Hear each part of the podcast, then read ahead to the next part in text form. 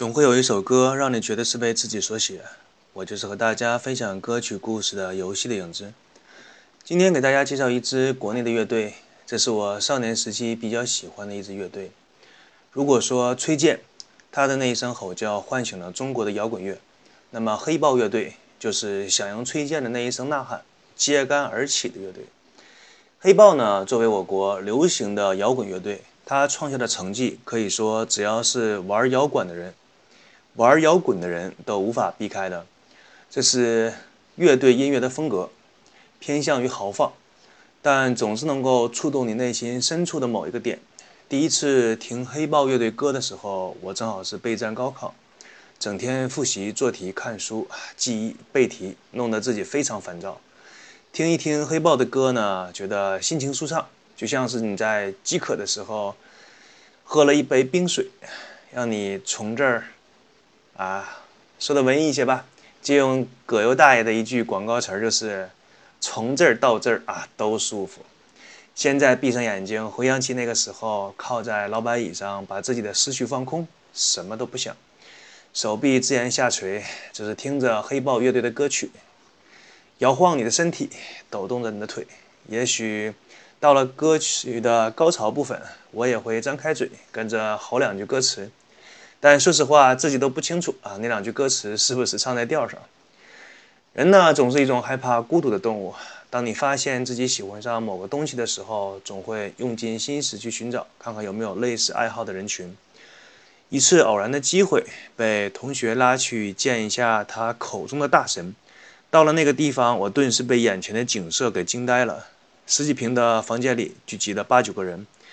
男的基本上没穿什么衣服，女的穿了衣服跟没穿也差不太多。我那个时候十八九岁，还是见过一些穿着奇异装衣服的人，但是跟这些人比起来，完全就成了校服。首先说一下，这些人的年纪看起来像是二十多到三十多岁吧，因为真的看不出他们的实际年龄，给人一种比较统一的感觉，就是这群人都比较颓废。一张嘴就是什么？哎呀，老哥跟你说呀，努力啊，奋斗啊，都骗人的，知道吗？人命啊，一出生就注定了。我想一想也是挺幽默的，口口声声唱着摇滚，说着叛逆，表现出如自己如何有个性，但是骨子里面却是一些宿命论者。这群人当中，让我印象最深刻的还是那几个大姐姐，她们穿着满身都是洞的衣服。而且在洞的地方还打上了各种各样的金属环，那些大哥哥身上加了各种各样像《圣斗士星矢》当中舜那样的星云锁链。我当时盯着那些锁链看，就在想，我小时候喜欢圣斗士的时候，怎么就没有认识这些大哥哥呢？那个时候如果认识，我就跟他们说我认识圣斗士，估计身边的朋友也会信。就是相见恨晚呐。正当我自己开始感慨的时候，身边一个穿着性感的不像话的大姐姐说。之所以说它性感呢，是因为它身上的衣服裤子在各个地方都打了洞，有的洞打的地方让人看得热血沸腾。那个大姐姐说：“既然小弟弟们都过来做观众了，我们是不是开唱啊？”一听说要开始唱，房间里的那一群颓废的人顿时像嗑了药一样精神了起来，躺在沙发上的呢也坐了起来。躺的那个姿势非常像葛优躺啊，不知道从什么地方抓起了一把民谣吉他。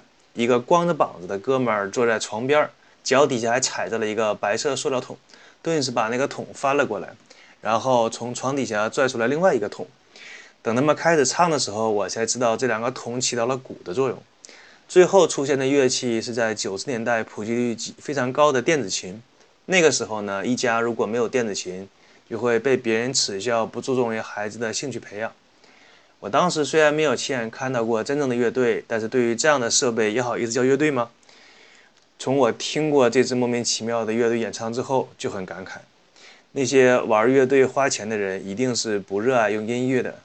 真正热爱音乐的话，你家里就算是有一些锅碗瓢盆，你也会想办法让它发出一些声音，就像是美国那些街头黑人敲着桶一样，来做出一些符合你节奏的事情。当然，这支搞笑的乐队开始演奏，他们唱的是黑豹的《无地自容》。我真心，我当时看的真的很心疼那把民谣吉他和那架风烛残年的电子琴。乐器呢，虽然没有生命，但是我能感受到他们在这些人的手中痛苦的挣扎。要知道，民谣吉他弹中的是那些情歌呀、舒缓的音乐的乐器，并不是来当摇滚乐器用的。为了能让各位观众理解为什么说这把民谣吉他和那把电子琴饱受摧残啊，大家去听一下黑豹乐队的《无地自容》，你就知道了。那么强烈的节奏感，那样撕心裂肺的吼叫，你就可想而知乐器都经历了些什么。有人说呢，一个人成熟与否与他的年纪无关，只是与他的经历有关。在我的成长轨迹当中，总是能够遇到各种各样的奇葩，而且都是那一类奇葩当中的经典。在亲眼目睹了这支奇葩的摇滚乐队现场演奏之后，再看到任何一支乐队的现场演奏都不会感到震撼。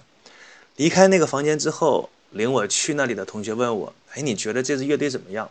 我说：“我见过好的，也见过坏的。”甚至见过唱歌跑调的，但是就没见过这么穷的乐队。同学说：“其实只要有几个喜欢音乐的人凑在一起，就是一支乐队。”我说：“好，等他们出自己专辑的时候，我一定买一张，记得向我要他们的签名。”同学说：“没问题。”当然，这一张专辑我知道今天也没有等到。之所以提起这么一支奇葩的乐队，也是因为这支乐队演唱的时候，全程演唱的都是黑豹的歌曲。在当时那个年代，如果你是玩摇滚的，不会唱两首黑豹的歌曲，在圈内基本上混不下去。这就好像是，虽然你在三里屯里边的一个模特，但你依然有着在维多利亚秘密的舞台上走两圈的心。